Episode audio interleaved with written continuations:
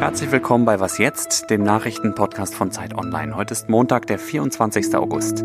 Ich heiße Moses Fendel, schön, dass Sie wieder dabei sind. Heute geht es hier um ein großes Experiment, eine Massenveranstaltung mitten in der Pandemie. Und das zweite Thema ist auch ein Experiment, aber mehr so ein gedankliches, eine Ampelkoalition auf Bundesebene und was diese Idee mit dem aktuellen Zustand der FDP zu tun hat. Jetzt kommen aber erstmal die Nachrichten. Ich bin Anne Schwedt, guten Morgen. Der FC Bayern München hat die Fußball Champions League gewonnen. Die Mannschaft von Trainer Hansi Flick besiegte den französischen Meister Paris Saint-Germain in Lissabon mit 1 zu 0. Für die Bayern ist es das zweite Mal, dass sie in einem Jahr die Meisterschaft, den DFB-Pokal und die Champions League gewinnen. Nach dem Spiel kam es in Paris zu Ausschreitungen.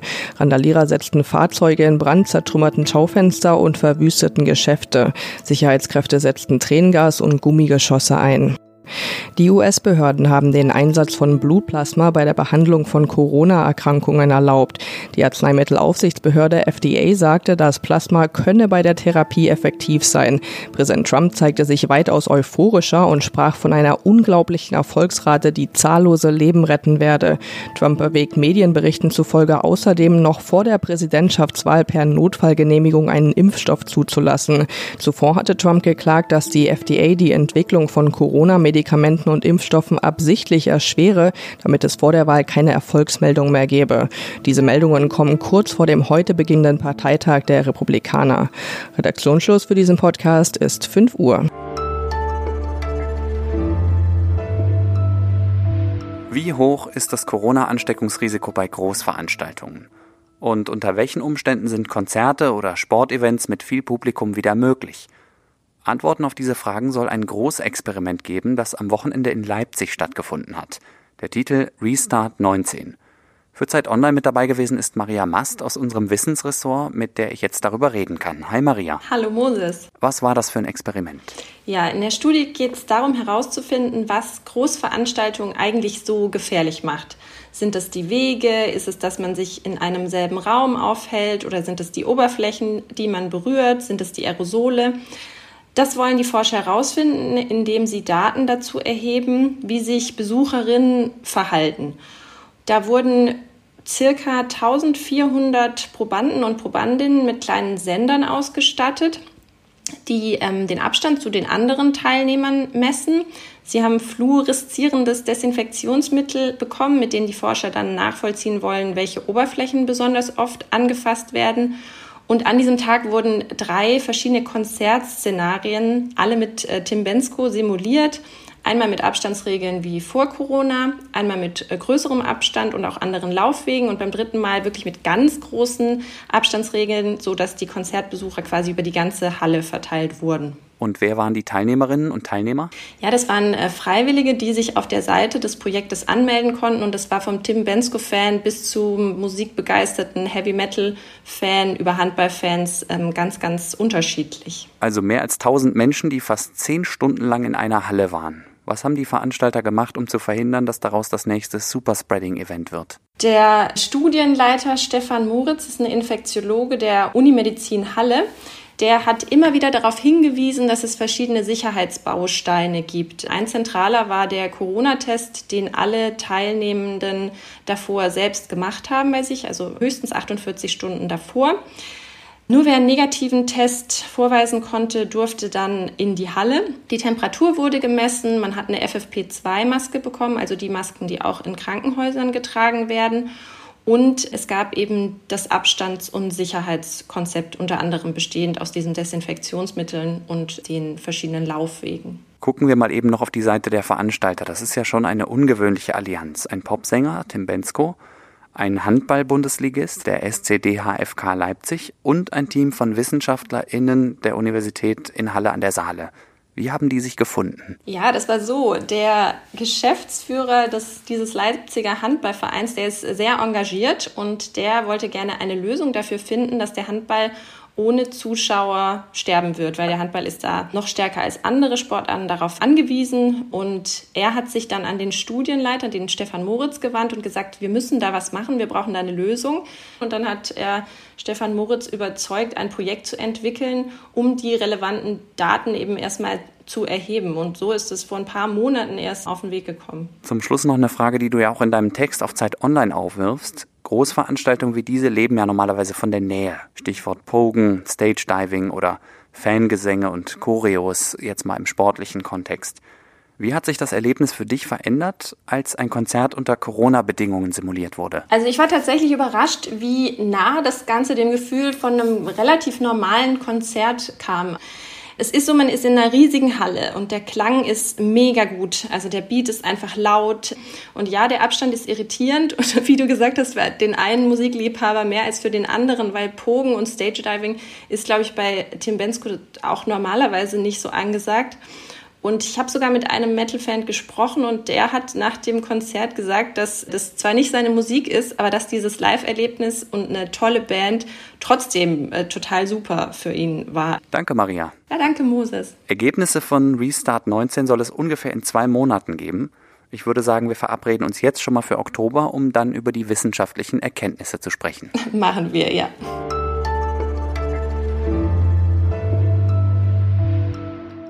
Und sonst so? Was Sie in diesem Moment nicht sehen, ich habe meine Hand zu einer Pommesgabel geformt. Was Sie nicht hören und auch nicht hören werden, das bin ich beim Growling, Screaming oder Shouting. Ich kann das nämlich nicht. Auch wenn mich diese Gesangstechniken sehr interessieren und ich großen Respekt vor der Leistung von Musikerinnen und Musikern habe, die Heavy Metal spielen. Wacken, das legendäre Festival in einem Dorf in Schleswig-Holstein, hat genau heute vor 30 Jahren zum ersten Mal stattgefunden. Herzlichen Glückwunsch zum Jubiläum und ich empfehle bei dieser Gelegenheit die Doku Full Metal Village, die Sie sich noch fünf Monate lang kostenlos in der Mediathek von Dreisat anschauen können. Den Link dazu finden Sie in den Show Notes.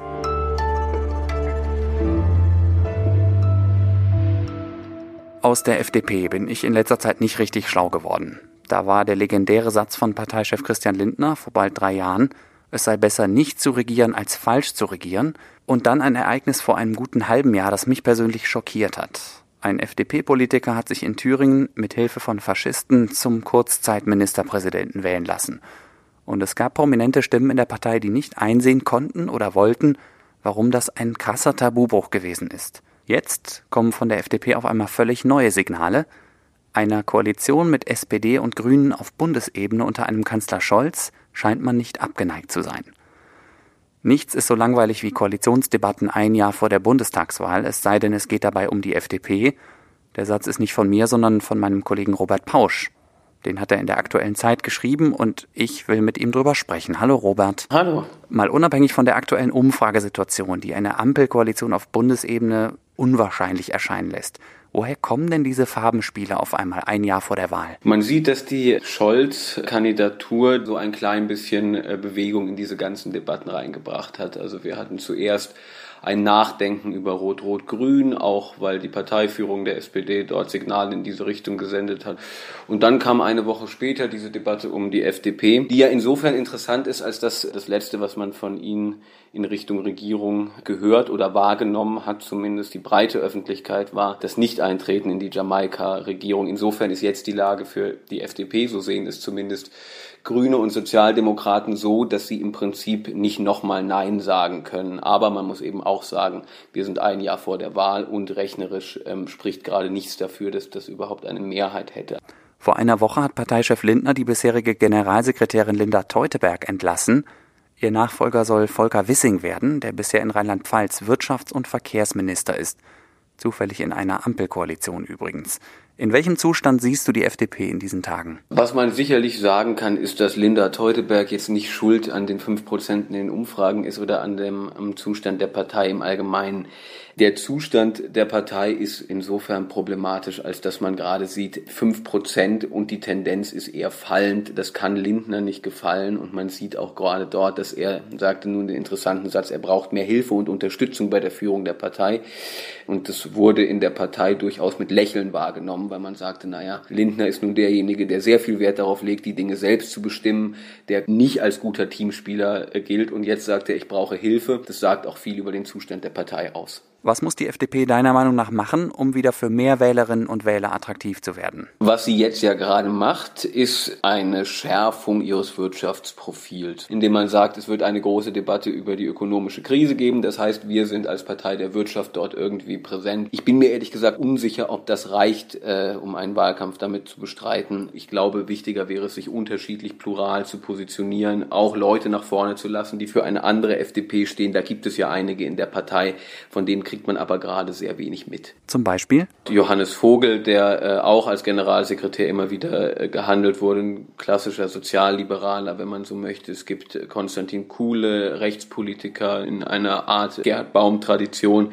Das sind Leute, die sind interessant, die stehen für eine FDP, wie man sie gerade nicht sieht. So, und das ist sicherlich ein Problem für die Partei, dass sie als Christian Lindner Partei wahrgenommen wird. Und Christian Lindner Gerade kamen aktuelle Zahlen raus, hat in der Corona-Krise massiv an Popularität verloren. Das ist auch für die Partei ein Problem.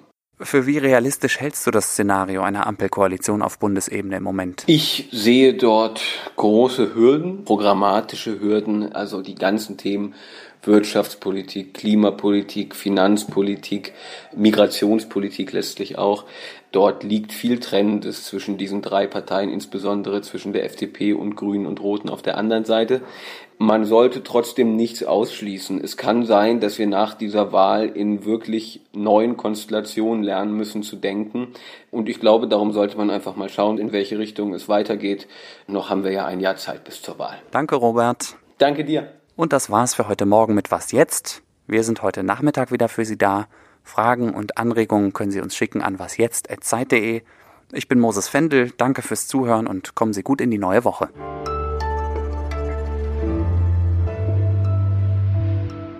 Das ist nun aber wirklich sehr, sehr klassische SPD. Also im Prinzip Brot- und Butter-Themen. Das war natürlich ein Versprecher. Ich meine, der FDP, mach einfach mal bei dem, was danach kommt, das kannst du ja dann schneiden.